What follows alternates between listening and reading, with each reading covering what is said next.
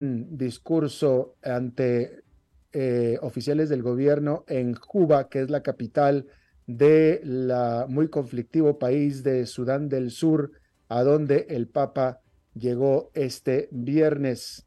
El Papa dijo, les ruego no más de esto. Se refiere a la guerra civil. Eh, dijo, citando a Jesús en el Nuevo Testamento, a una audiencia que incluye al presidente de Sudán del Sur, eh, fue con donde citó a Jesús. Eh, se le unieron en Sudán del Sur, él se unió el Papa de Sudán del Sur a los líderes de la iglesia anglicana y también de la iglesia presbiterana escocesa.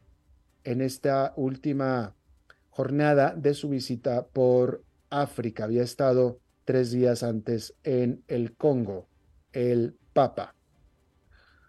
Eh, bien.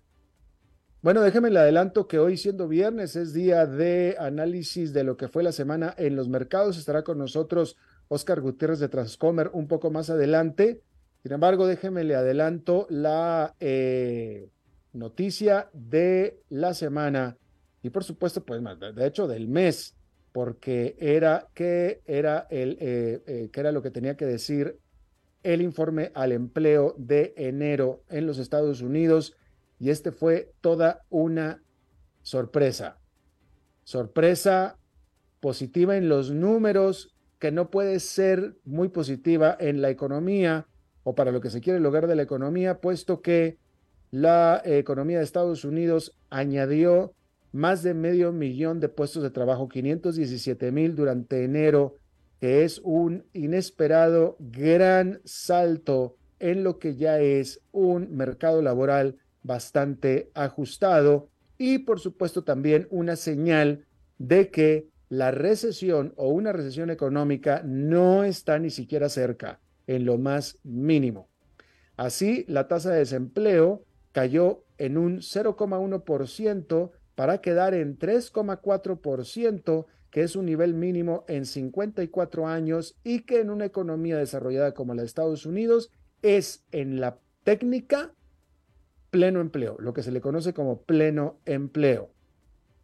Eh, quizá la única buena noticia que tuvo este reporte sobre el empleo es que los salarios aumentaron solamente un 0,3% desde diciembre. Eh, y, bueno, déjame le reitero, ¿cuál es el problema con esto? O sea, en teoría, estos deberían de ser muy buenas noticias. En teoría, Estados Unidos quiere una economía creciente y creando empleos. Esto se vuelve problema cuando tenemos inflación. Y actualmente hay inflación. Y entre más actividad económica haya o más crecimiento, más inflación hay. Y justamente lo que está tratando de hacer la autoridad monetaria, es decir, el Banco Central, es disminuir la inflación. ¿Cómo? Por medio de disminuir el ritmo económico. Y el ritmo económico no está disminuyendo. Entonces, la implicación de todo esto es que la Reserva Federal, con toda seguridad, efectivamente va a continuar con su política de aumento de tasas de interés, que ya estaba cantado. El miércoles, el presidente de la Reserva Federal, Jerome Powell, dijo que mínimo se estaban esperando un par de subidas de tasas de interés más, pero el mercado lo dudaba.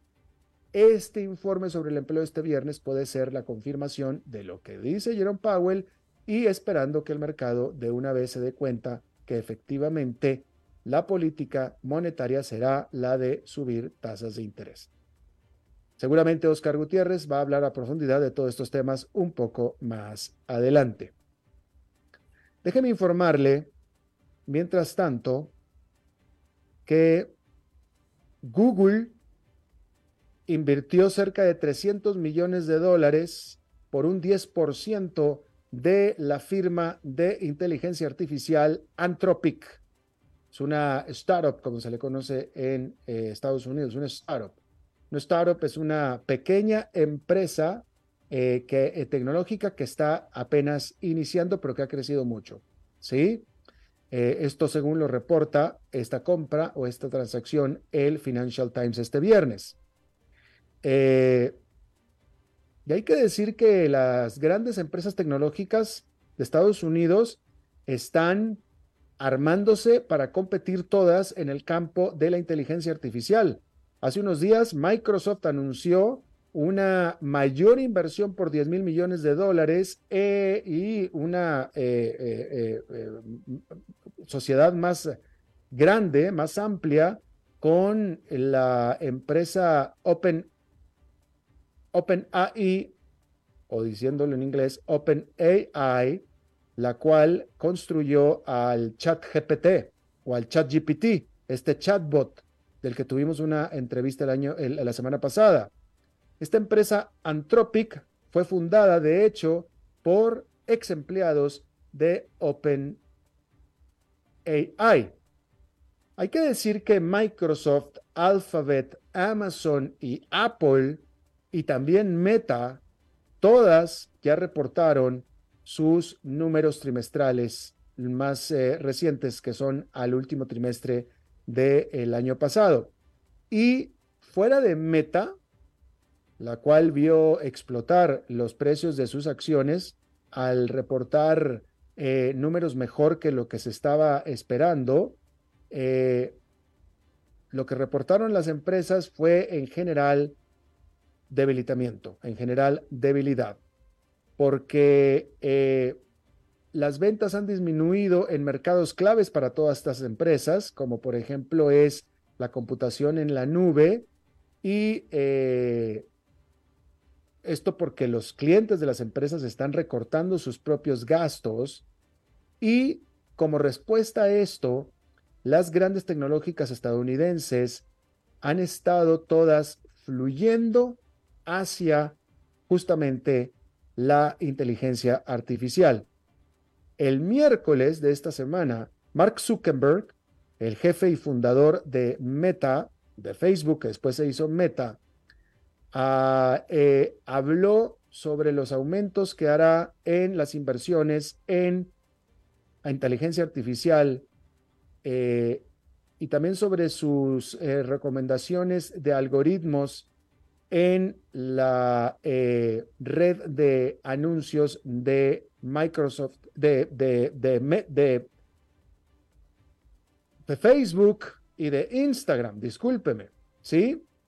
Por su parte, eh, de acuerdo al Wall Street Journal, Microsoft, como decíamos, invirtió hasta 10 mil millones de dólares en esta empresa startup OpenIA, que es la creadora del de, chat GPT que es este muy popular herramienta eh, eh, de eh, inteligencia artificial que emite respuestas a preguntas como si fuera un humano. Habla tan fluido como si fuera un humano, literalmente. ¿Sí? Y se dice que Microsoft está trabajando para incorporar a esta tecnología de OpenIA en su buscador de Internet Bing. Eso es en cuanto a Microsoft. Ahora, Google de Alphabet, o mejor dicho, Alphabet, que es la empresa matriz de Google, recientemente también presentó un modelo que genera música a partir de textos.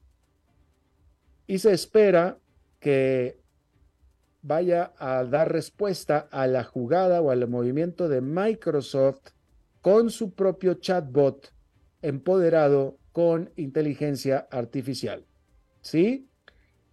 Pero este vuelco de las empresas tecnológicas hacia la inteligencia artificial no es únicamente de las grandes tecnológicas estadounidenses, porque según se reporta, la gigante mm, de las búsquedas china Baidu también lanzará su propio chatbot tan pronto como el próximo mes de marzo. Eh, interesantemente, en su mensaje a los inversionistas de este miércoles, Mark Zuckerberg habló de inteligencia artificial y no habló tanto ya de el metaverso, que hasta el año pasado era la gran apuesta de Meta. Y de alguna manera lo que el año pasado decía Mark Zuckerberg sobre el metaverso y todo el dinero que invirtió sobre el metaverso no cayó bien entre los inversionistas. En esta ocasión no mencionó mucho al metaverso este miércoles, pero sí a la inteligencia artificial y eso sí gustó mucho a los inversionistas. ¿Un cambio de rumbo en meta? No lo sabemos, pero le estoy explicando, le estoy tratando de decir las cosas como sucedieron. Parece ser que ya pareciera ser que cuando menos comunicacionalmente ese es el mensaje que está dando eh, Mark Zuckerberg, definitivamente para apaciguar y animar a los inversionistas, pero si ya eso significa un cambio profundo de meta, esa parte no queda tan clara todavía. Bien. Eh, déjeme le informo que en México el presidente, bueno, el gobierno, el gobierno de México determinó que las aerolíneas de carga, todos los vuelos de carga y las aerolíneas de carga deberán de dejar de operar eh, del aeropuerto de la Ciudad de México y pasarse a operar al nuevo aeropuerto de la Ciudad de México, que es el famoso aeropuerto Felipe Ángeles, construido por el presidente Andrés Manuel López Obrador, literalmente. Según la orden del gobierno, es que las empresas de carga tienen hasta el mes de julio de este año, es decir, seis meses para abandonar por completo el aeropuerto de la Ciudad de México e irse al aeropuerto Felipe Ángeles o a cualquier otro, simplemente ya no al ya no operar en el aeropuerto de la Ciudad de México por presuntamente estar eh, agotado ya el en su capacidad el aeropuerto de la Ciudad de México. Hay que decir, sin embargo, hay que decir, sin embargo, que los vuelos de carga representan solamente el 3% de los vuelos del aeropuerto de la Ciudad de México, nada más. ¿De qué o sea, entonces la pregunta es, ¿vale la pena hacer todo este movimiento para quitar del tráfico de la Ciudad de México solamente el 3% de los vuelos? Francamente, pareciera que no vale la pena. No tiene sentido una medida de este tipo que costará mucho dinero a las compañías de carga. Todas las instalaciones que tenían en la Ciudad de México o en el aeropuerto de la Ciudad de México, todo eso se tiene que trasladar, las bodegas, etcétera, todo se tiene que trasladar al otro aeropuerto. Presuntamente que porque ya no hay capacidad en el aeropuerto de la Ciudad de México, pero resulta de nuevo que solamente el 3% de todos los vuelos son de carga. Eso es lo que está informando el gobierno. La realidad de las cosas, y esta es la realidad de las cosas. Ahora, no es, no estoy criticando o no se trata de criticar nada más por criticar al gobierno de México. Se trata de tratar de encontrarle un sentido a una decisión como esta, tomando en cuenta de nuevo que si las que si el problema es sacar tráfico del aeropuerto de la Ciudad de México que porque ya está copado, de nuevo, si vale la pena simplemente sacar 3% del tráfico. Y la verdad es que lo que pareciera ser mucho más razonable en realidad, en vista de los resultados, es que lo que desea el presidente de México es llevar tráfico a su elefante blanco del aeropuerto nuevo de la Ciudad de México, el Felipe Ángeles, que no ha pegado. Este aeropuerto nuevo de la Ciudad de México, el Felipe Ángeles famoso, que se construyó donde estaba o donde está todavía la base aérea Santa Lucía, es un aeropuerto que no es conveniente a la Ciudad de México, ciertamente no al grueso de la Ciudad de México. Está muy pobremente comunicado y está muy lejos. Y mire, Y, entonces los pasajeros no, no, no tienen ningún incentivo, no tienen para qué, ni siquiera, ni siquiera con el aliciente de que las de que las aerolíneas que vuelan del Felipe, del Felipe Ángeles se les exceptúa una tasa de impuestos. Es decir, en teoría, los pasajes que se venden o que salen del aeropuerto de Felipe Ángeles son más baratos que los que salen de la Ciudad de México porque tienen el incentivo este de esta excepción de impuestos.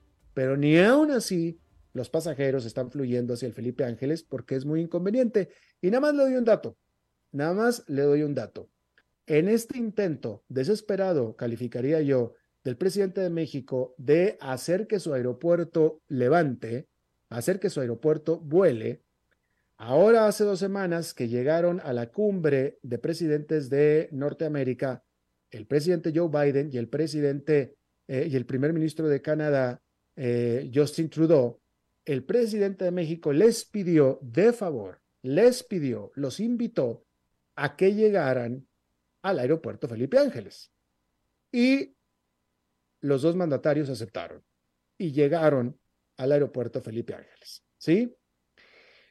El presidente Biden se quedó a dormir en un hotel de la zona de Polanco, que es una de las zonas más céntricas de la Ciudad de México. ¿Sí? El presidente López Obrador acompañó al presidente Biden en su auto del presidente Biden en la famosa bestia desde la puerta, la escalinata de su avión en el aeropuerto Felipe Ángeles hasta el hotel en la zona de Polanco, la Ciudad de México en una caravana presidencial, con escolta, sin semáforos en rojo, sin tráfico, sin nada, camino totalmente abierto, directo, avión, hotel, en caravana presidencial. Estoy seguro que no irían a 150 kilómetros por hora, tal vez ni siquiera a 100, pero vamos a suponer que fueron a 60, 70 kilómetros por hora promedio en caravana presidencial, con la bestia, con los dos presidentes a bordo. ¿Le gusta más o menos que tengan esa eh, velocidad promedio, una caravana presidencial? Bueno, ¿sabe usted cuál fue el tiempo de traslado de la limusina presidencial con los dos presidentes y toda la escolta y toda la vía libre, aeropuerto hasta el hotel de Polanco? Una hora, ocho minutos. Una hora, ocho minutos. Imagínese usted cuánto hace un mortal normal desde Polanco hasta el aeropuerto Felipe Ángeles o viceversa en un día normal sin caravana presidencial. Si el presidente Joe Biden hizo una hora, ocho minutos, tanto así que cuando salió de la Ciudad de México, el presidente Biden mandó su avión de Felipe Ángeles al aeropuerto de la Ciudad de México. No quiso volverse a aventarla una hora, ocho minutos. Quiso aventarse nada más los 20 minutos que se hace de Polanco al aeropuerto de la Ciudad de México sin tráfico. Quizás hasta menos. De ese tamaño está el asunto. ¿Sí?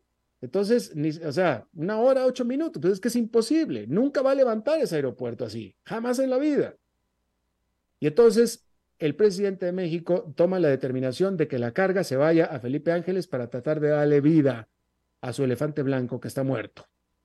Y no solamente eso, no solamente eso, eh, en otra eh, acción del presidente López Obrador, metió al Congreso también una legislación para permitir lo que se le llaman vuelos de cabotaje por parte de aerolíneas extranjeras en México. ¿Qué son vuelos de cabotaje? Los vuelos de cabotaje son vuelos nacionales, un vuelo de cabotaje, pero que se les permita a las líneas extranjeras hacerlas, es decir, llámese las líneas estadounidenses. Este presidente que no necesariamente es demasiado amigo de los Estados Unidos, ¿verdad? Entonces, López Obrador quiere hacer que American Airlines, Delta, United puedan volar de la Ciudad de México a Monterrey, de la Ciudad de México a Cancún, de la Ciudad de México a Guadalajara, etcétera, en competencia con las aerolíneas nacionales Aeroméxico y Volaris. Obviamente, López Obrador dice que lo hace por acrecentar la competencia, que efectivamente acrecentará la competencia. De eso no hay absolutamente ninguna duda. Resulta ahora que López Obrador es de mercados abiertos, pero eh, claramente eso sería criminal, letal para las aerolíneas mexicanas. Letal. ¿Sí? Simplemente por la diferencia de tamaños de las aerolíneas estadounidenses con las mexicanas. Entonces sería en detrimento, si no es que letal, para las aerolíneas mexicanas. Entonces uno se pregunta, ¿cuál sería la razón del presidente López Obrador de tomar esta decisión? ¿Cómo es posible que ponga en riesgo la supervivencia de aerolíneas mexicanas con todos sus empleados? Nada. La verdad de las cosas es que hace mucho más sentido y mucho más razonamiento que lo que está haciendo el presidente es obligando, torciéndoles el brazo a las aerolíneas mexicanas. ¿Para qué? Para que usen el aeropuerto Felipe Ángeles. Precisamente. Que no lo quieren usar por las razones que le acabo de decir. No es práctico, no es conveniente. Los pasajeros no quieren volar de ahí. ¿Para qué voy a mandar aviones a, aquel aeropuerto si los pasajeros no están ahí? Bueno, el presidente López Obrador, de todos modos, quieren que lo hagan, so pena de abrir los aires a vuelos a cabotaje de aerolíneas extranjeras. Eso está en el Congreso, veremos si eso se aprueba, pero ahí lo tiene usted en este asunto del presidente López Obrador contra sus aerolíneas. Bueno, otro, eh, eh eh, eh, este, este caso que es fascinante, no sé si usted lo ha escuchado, pero este problema en el que está metido Brasil, ya no con el presidente Jair Bolsonaro y Lula Silva, no, no, no, con un portaaviones de chatarra que no sabe qué hacer con él. ¿Ha escuchado usted este caso? Le está dando la vuelta al mundo. Brasil tenía un portaaviones, un solo portaaviones tenía Brasil, nada más uno que le compró a Francia y lo operó por varias décadas hasta que ya se convirtió en un portaaviones demasiado viejo y obsoleto y lo decomisionó, es decir, lo dejó de utilizar y lo vendió a Turquía para que lo hicieran chatarra, concretamente a un astillero de Turquía para que lo convirtiera en chatarra. El astillero dijo, ¿cómo no? Te lo compro, tráemelo para acá y Brasil se lo manda al, al eh, portaaviones eh, remolcado.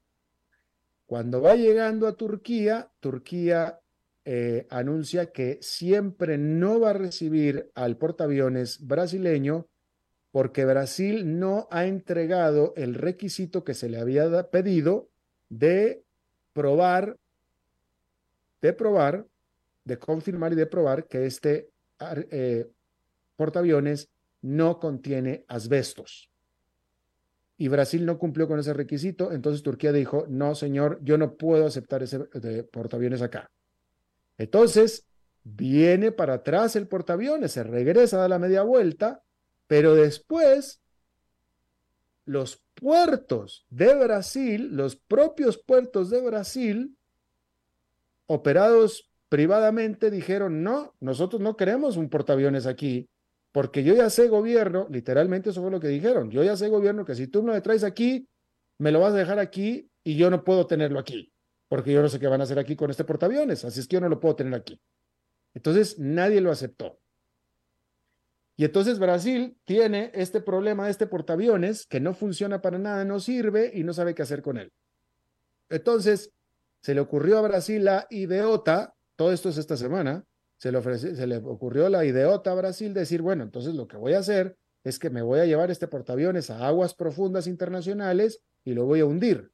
Le voy a tirar unos, unos torpedos y lo voy a hundir. Y eso fue lo que anunció que iba a hacer. Pero después un juez mismo en Brasil dijo, no señor, no puedes hacer eso tampoco.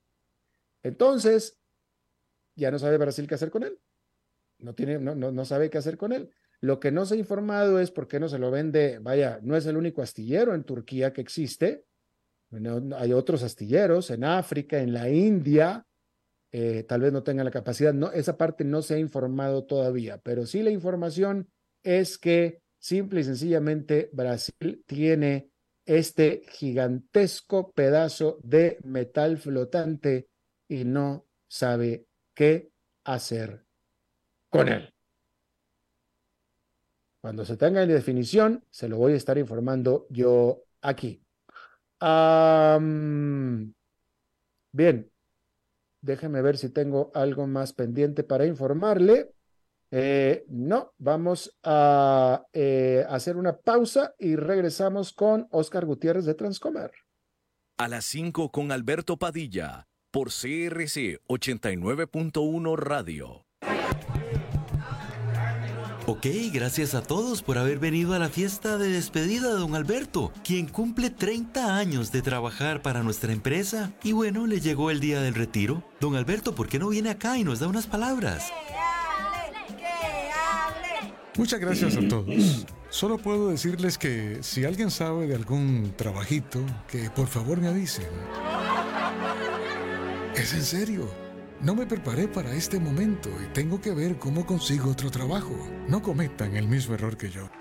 Transcomer, puesto de bolsa de comercio. Construyamos juntos su futuro. Somos expertos en eso.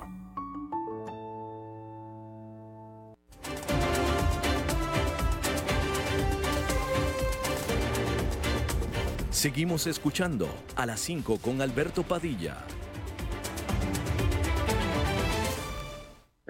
Déjeme le informo que se acaba de divulgar que un juez de los Estados Unidos determinó que ni Tesla ni su fundador Elon Musk son responsables en el caso sobre el tweet que envió Elon Musk hace varios años en el que hablaba o en el que tuiteó, en el que dijo que estaba considerando llevar a Tesla a ser una empresa privada y que ya había conseguido el financiamiento para eso. Ese tweet ocasionó un movimiento brusco de las acciones de Tesla en ese momento que generó esta demanda por parte de un gran inversionista diciendo que ese tweet engañoso, porque encima no fue verdad, es decir, eh, eh, eh, nunca hubo la intención de Elon Musk de llevar a Tesla privada, simplemente envió ese tweet diciéndolo, pero nunca hubo realmente discusiones al respecto.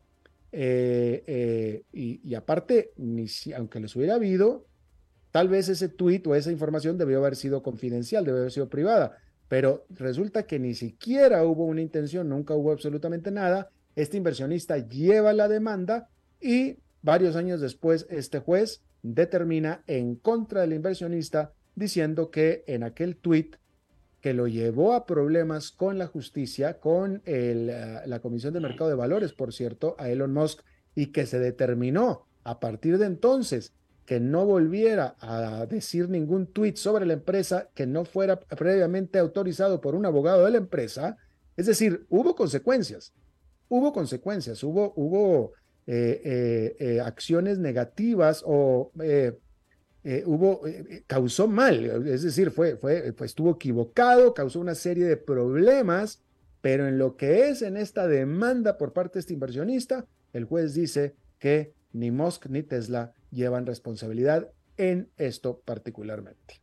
Bien, es viernes y los viernes es hora de hablar de análisis de los mercados, de lo que pasó en esta semana con nuestro querido amigo y colaborador eh, en este segmento patrocinado por Transcomer con nuestro amigo y colaborador Oscar Gutiérrez, presidente de Transcomer. Oscar, ¿cómo estás? Muy bien, Alberto. Buenas tardes. Un gusto estar de nuevo en tu programa. Gracias. Eh, y bueno, el día de hoy eh, termina negativo después de la noticia que comentaste de el empleo, que ahorita la vamos a comentar. Todos los sectores bajan, bueno, el Dow Jones bajó igual 0,38%, el Nasdaq 1,59 eh, y el S&P 1,04. Como te digo, todos los sectores abajo, eh, energía 0,18 y el que más bajó, productos discrecionales de consumo 2,22. En la semana eh, todavía sí se ve un aumento por quinta semana, esta es la quinta semana de rally, básicamente el SIP en la semana sube un 1,62%, y solo tres sectores eh, bajan, el de materiales, servicios públicos y energía, perdiendo un 4%. Eh, en esta ocasión me gustaría ver las estadísticas también del mes, porque me parece que hay un tema interesante aquí. De hoy hace un mes, y, viendo el hecho de que tenemos cinco semanas de rally, de hoy hace un mes, el SIP ha subido 8,17% eh, y eh, no todos los sectores subiendo, pero lo que llama la atención es cuáles son los, los tres sectores que más subieron y los tres que más bajaron o que, o que no subieron. Eh, mucho. Básicamente los, los que más subieron son servicios de comunicación, un 21,05%, tecnología de información, un 17,66% y productos discrecionales de consumo, un 17,63%. Llamo la atención porque estos son los sectores típicos que les va bien en una economía en crecimiento, como estábamos antes. Y a la vez, los sectores que menos crecieron eh, son los de eh, eh, productos de consumo masivo, que sí, sí creció una pizca, un 0,39 en un mes, y bajaron en los productos, en los sectores de salud y de servicios públicos. Ahora, llamo la atención porque estos últimos tres, uno que queda casi tablas, bueno, salud en realidad quedó prácticamente igual, perdiendo 0,08 y servicios públicos perdiendo solo un 1,21 pero estos tres sectores son los típicos que son refugio en un ambiente de inflación. Y entonces vemos, vemos cómo los primeros tres que mencioné crecen casi un 20% y estos se quedan igual o bajan un poquito. Pareciera que es como que el mercado dice, bueno, no, ya volvemos otra vez a un ambiente de crecimiento eh, y ya no necesitamos refugiarnos en sectores que nos protegen contra la inflación. Lo cual, eh, bueno, para mí es una muestra más bien de que esto es, es, es un rally en un, en un mercado hacia la baja, porque esto me parece que no es consistente con las noticias, digamos, fundamentales a largo plazo que quiero comentar ahorita. Otro, otro punto importante, interesante, es que el VIX está, cierra hoy en 18,3. Acordémonos que el VIX lo que mide es la volatilidad de las opciones a un mes plazo del S&P 500.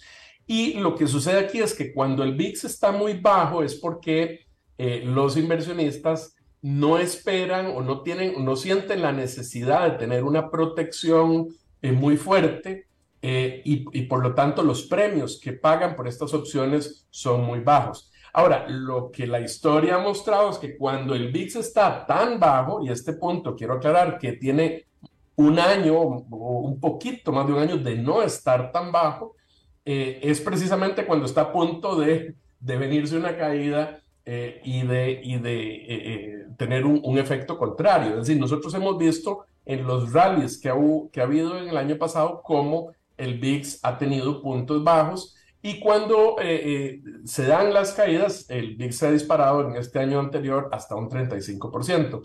Entonces, o un 35% de valor de, esta volatilidad, básicamente. Entonces, son indicadores que a mí me dicen que el mercado está demasiado complaciente, ¿verdad? Más bien es una, es una señal de alarma cuando el VIX está demasiado bajo como le está ahora.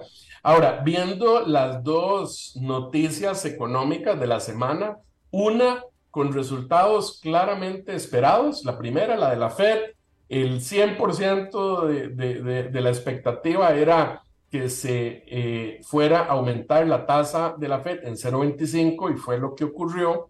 Eh, la próxima decisión, la próxima reunión es hasta el 22 de marzo. Esto es importante porque antes de esa próxima reunión se van a dar dos meses de datos económicos. En realidad, se va a dar el, el resultado de enero, que ya empezó con este dato de desempleo y a mediados tenemos el, a mediados del mes de febrero tenemos el dato de eh, eh, inflación y van a, van a estar en ese momento también los datos de marzo. Entonces, bueno, esta decisión se tomó con los datos anteriores, pero sí es interesante que después de la decisión de la Fed eh, cambiaron un poco las apuestas. Si nos acordamos, en semanas anteriores habíamos hablado cómo el mercado estimaba solo dos subidas, es decir, esta que se hizo y una más, eh, para llegar a una tasa meta o, tasa terminal que le llaman de un 5%. Bueno, eso ya cambió. A raíz de esta última reunión, este, se espera el 99,6%, esto lo chica hace como una hora, espera una próxima subida el 22 de marzo a, a 5% o de 4,75 a 5% en ese rango, y luego eh, por tres meses más, la máxima puesta es, eh, perdón, por cuatro meses más, es decir, para la reunión del 3 de mayo se espera que suba otro punto, llegando a, entre 5 y 5.25, y se mantenga ahí en las reuniones de junio, de julio y de septiembre. Y siempre eh, el mercado apunta a que haya una caída en noviembre, eh, bajando de 4.75 a, a 5, y el 13 de diciembre a el rango de 4.50 a 4.75, es decir, volver al rango que quedamos en este momento. Ahora, eh, sí, sí, sí quisiera mencionar que, que, que, me parece que lo he mencionado de alguna manera en, en, sesiones anteriores, pero aquí yo veo que hay como, como alguna información contradictoria, porque si el mercado espera que se baje las tasas de interés a final del año, la pregunta es, ¿por qué lo haría la Fed? ¿Bajo qué condiciones lo haría? Y conste que en todas las reuniones anteriores, en las últimas cinco o seis reuniones que yo me acuerde, y en esta del miércoles volvió a reiterar el señor Powell que no va a hacer eso. Es decir, que va a, va a subir las tasas y las va a mantener. Y sigue el mercado no creyéndole esto. Esto a mí me sorprende bastante porque el escenario para que la Fed bajara tasas sería porque la economía está en problemas. ¿verdad? Porque la economía está entrando fuerte en una recesión y, fuese necesario en ese caso que la Reserva Federal tuviera que venir a rescatar la economía.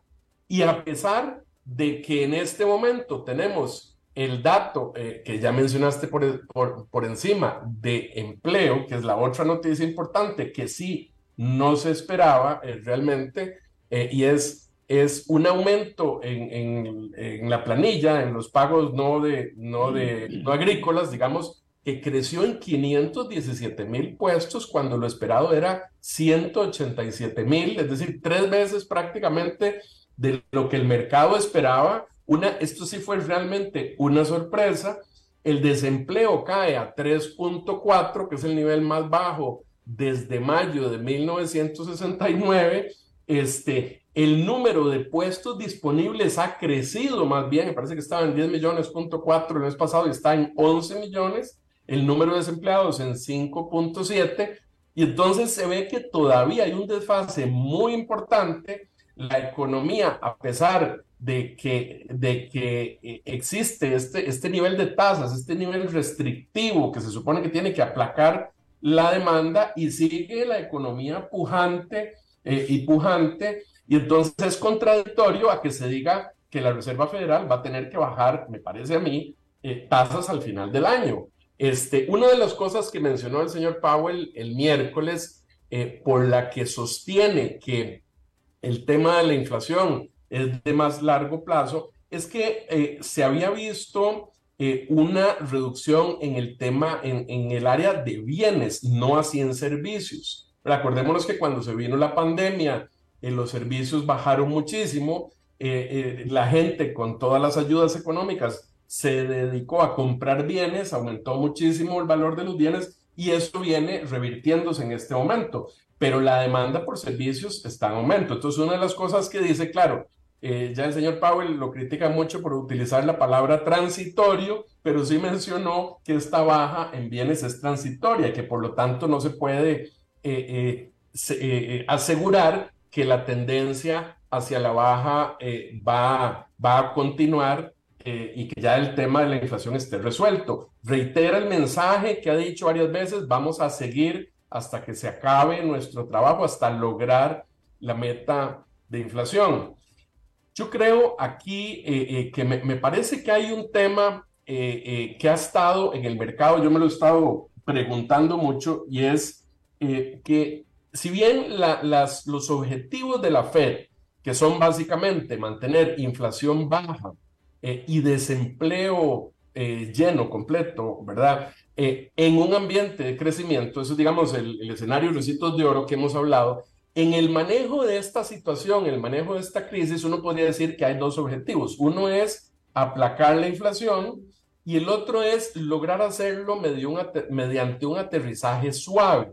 Y yo lo que siento es que el mercado lo que ha percibido, eh, es decir, le ha dado más importancia a la meta de un aterrizaje suave que a la meta de, controlar la inflación. Esa es mi percepción, porque digamos, una, una, eh, eh, existe como la expectativa de que si viene la, la inflación hacia abajo y que la Fed va a terminar bajando un poquito las tasas al final de año, es para lograr y provocar ese aterrizaje suave.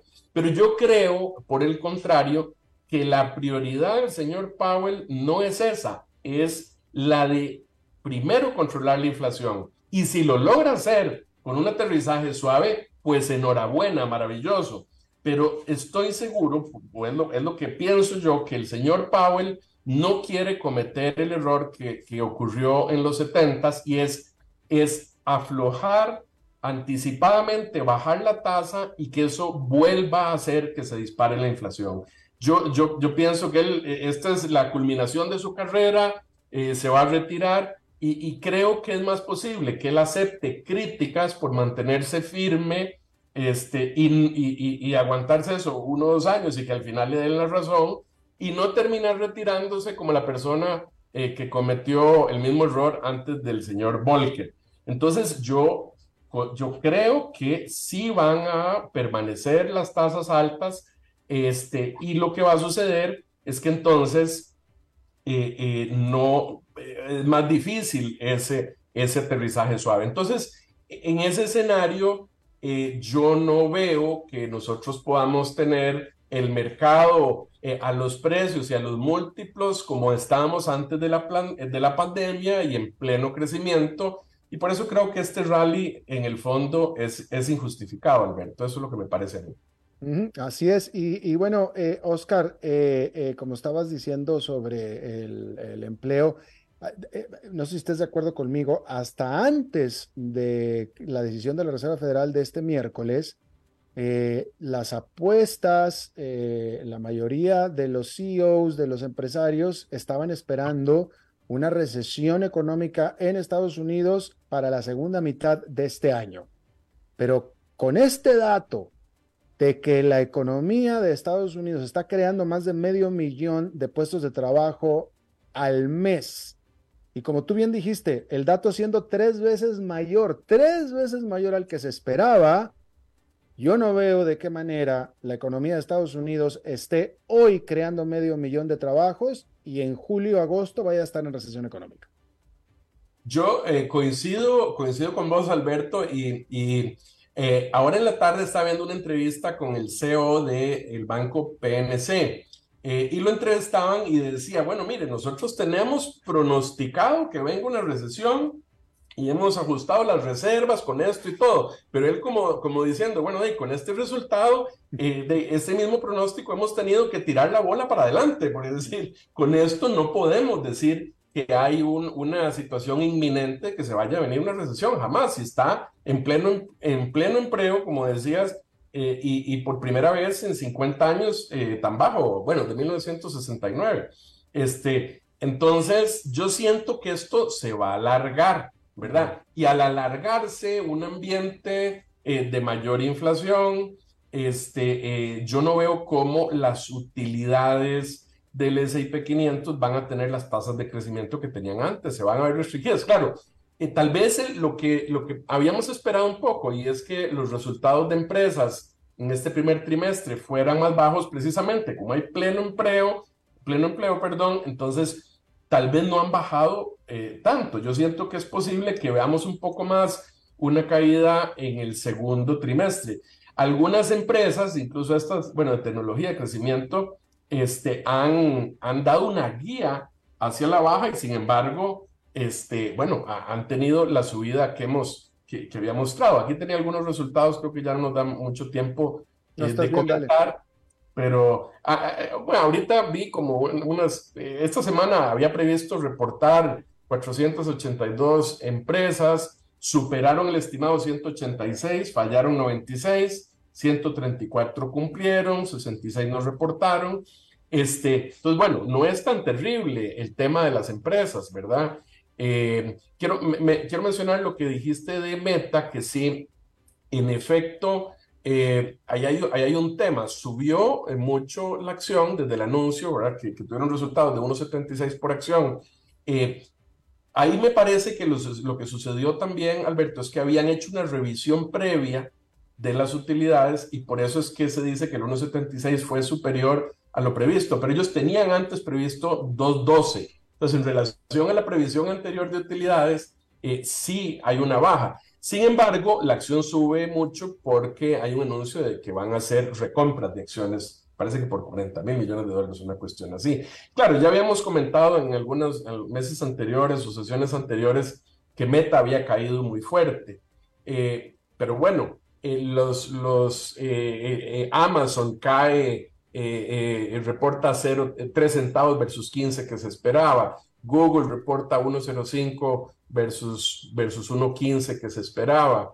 Este, eh, entonces hay, hay, algunas cosas que empiezan, bueno, Apple igual reportó 1.88 y se esperaba 1.93. Esta bajó inmediatamente casi un 6% y luego se recuperó. Entonces ahí está, a mí me parece que hay hay algunos movimientos de, más volatilidad en algunas de estas acciones eh, y, podría, podríamos estar viendo el final del rally. Vamos a ver, vamos a ver qué pasa, porque esto preverlo exactamente es muy difícil. Pero eh, yo sí no veo una justificación para, para un rally continuado por semanas o, o por meses cuando la situación hacia adelante en realidad no, no se ve positiva todavía. Claro. Eh, tengo este dato que estoy leyendo este reporte de Reuters y quiero compartirlo contigo y a ver eh, qué puedes comentar. Eh, y es que los bonos de los Estados Unidos recibieron flujos positivos netos de dinero por cuarta semana consecutiva. según datos de Refinitiv, los inversionistas compraron eh, bonos por, em, a ver, aquí tengo el dato, compraron bonos por eh, 2.800 millones de dólares, que es la mayor cantidad en tres semanas, mientras que los mercados eh, emergentes, eh, dice US Emerging Markets Debt Funds, o sea, fondos de deuda de mercados emergentes recibieron fondos por 270 millones de dólares, mientras que los eh, fondos en valores, es decir, en acciones, eh, eh, salieron menos que antes, pero salieron a un nivel mínimo de que salieron de 11 semanas de 483 millones en medio de 584 millones de compras netas en fondos de small cap. Pero el, aquí el, dato subyacente es que por cuarta semana consecutiva entran fondos a bonos y pareciera que salen de las acciones. Bueno, sí, los bonos es un, es un rendimiento más seguro, las acciones es, es más incierto.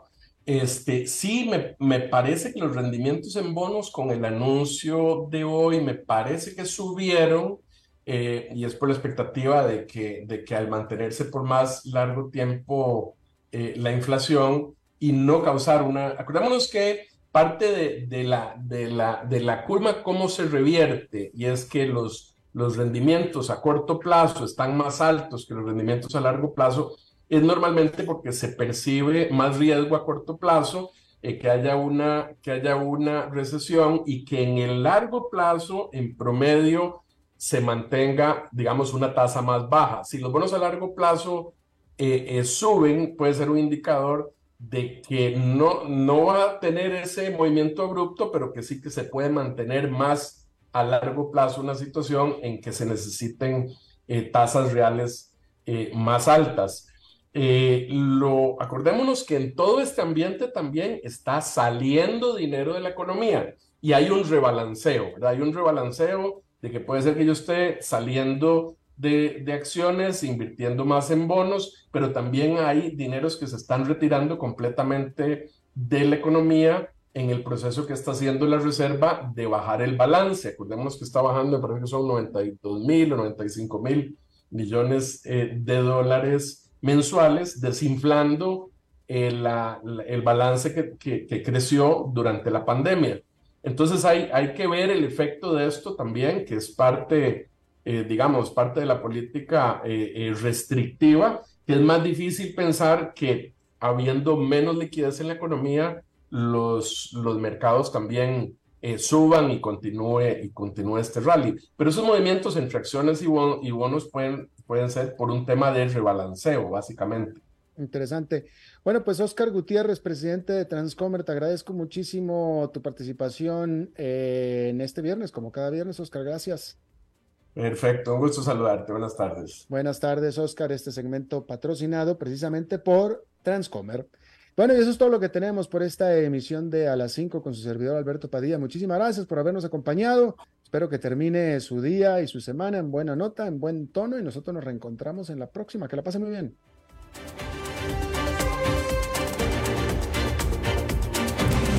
Las 5 con Alberto Padilla fue traído a ustedes por Transcomer, puesto de bolsa de comercio. Construyamos juntos su futuro. Somos expertos en eso.